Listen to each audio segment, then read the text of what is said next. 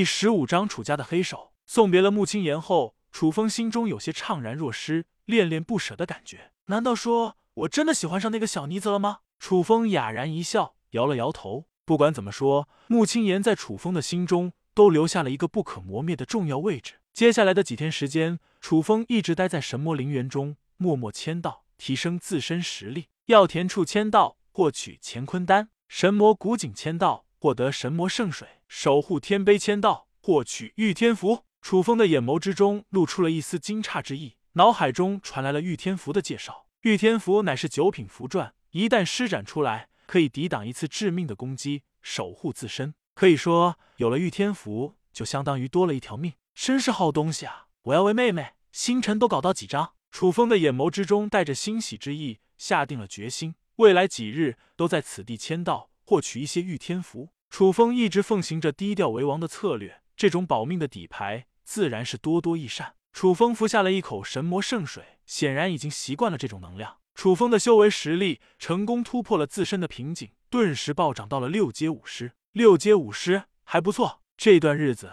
我都在压制着实力，稳固根基。要不然八阶武师都达到了。这阵子，楚风也发现自己实力增长过快，故此刻意稳固了一番根基。楚风坐在茅草屋中，借助着上古巨灵阵的力量。疯狂的吸收着此地的能量，不知不觉中，日落西山，天色已经有些昏暗。此刻的神魔陵园外出现了两个黑衣人，肆无忌惮的走了过来。楚风修炼了天道功法，修成了天道眼后，灵识敏锐无比，第一时间感知到了两者的到来，感受到了这两股气息。楚风的眼眸之中迸射出了两道杀意。这两股熟悉的气息，楚风都已经认出了他们的身份，赫然是楚家世子楚阳。也就是陷害楚风来到这里的罪魁祸首，与楚风有着极大的恩怨。另外一人则是楚阳的师傅楚春秋。楚春秋是楚家的太上长老，性格古怪无比，甚至是有些阴暗、残忍嗜杀。在楚家之中，对于这个楚春秋一直都有着不少的意义。只不过楚春秋实力强悍，已经到了宗师境，这才无人敢撼动他的权威。实力为尊，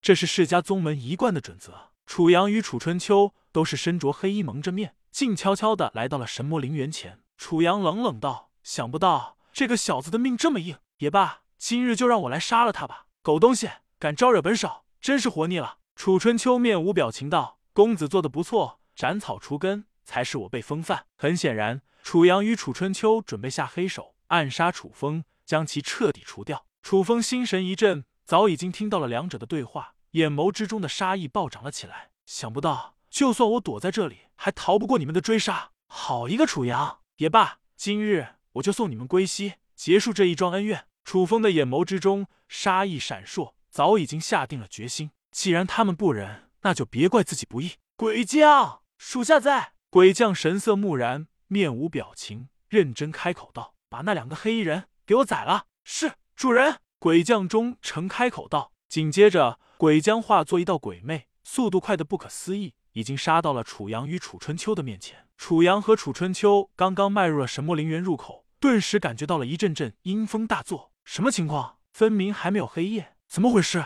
一旦进入了黑夜，神魔陵园的恐怖之处，他们也有所闻，不敢轻易踏足。故此，他们趁着黄昏至极，前来暗杀楚风。此刻，鬼将已经身影一闪，来到了楚阳和楚春秋的身前。呼呼呼！狂风大作，阴气滔天。此刻的鬼将。犹如是来自地狱的死神一般，让人毛骨悚然，不寒而栗，散发出了极度邪恶的力量。不好，世子，恶鬼逃出来了，快走！楚春秋面色大骇，感受到了鬼将的修为实力，心神俱震，脸上露出了一副极度惊恐的意味，狠狠吓了一跳。那个小畜生恐怕早就死了。楚春秋颤声道：“认为楚风早就被恶鬼杀死了。”鬼将杀气腾腾的架势，手持太古长刀，煞气滔天，声音嘶哑。阴森道：“奉主人之命前来诛杀尔等贼子。”楚阳和楚春秋见势不妙，立即开溜。然而鬼将的速度比起他们还要更胜一筹。眨眼间，鬼将已然化作了一道流光，拦截在了二人之前，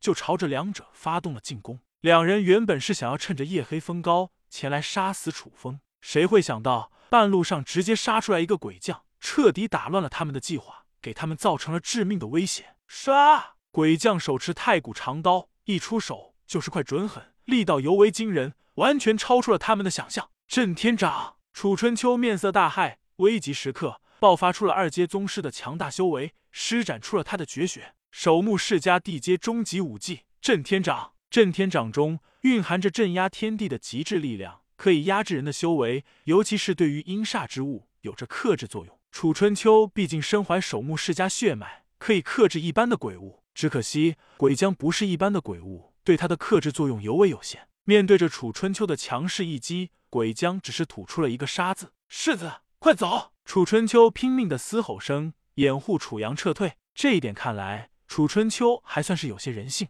这种级别的战斗，完全不是楚阳可以参与的。楚阳直接吓得落荒而逃，拼命的逃窜了出去，面色大骇，六神无主。想走吗？呵，没这么容易。楚风冷笑一声，借助着大道宝衣，轻易伪装了一番，宛若是隐身一般，朝着楚阳追杀而去。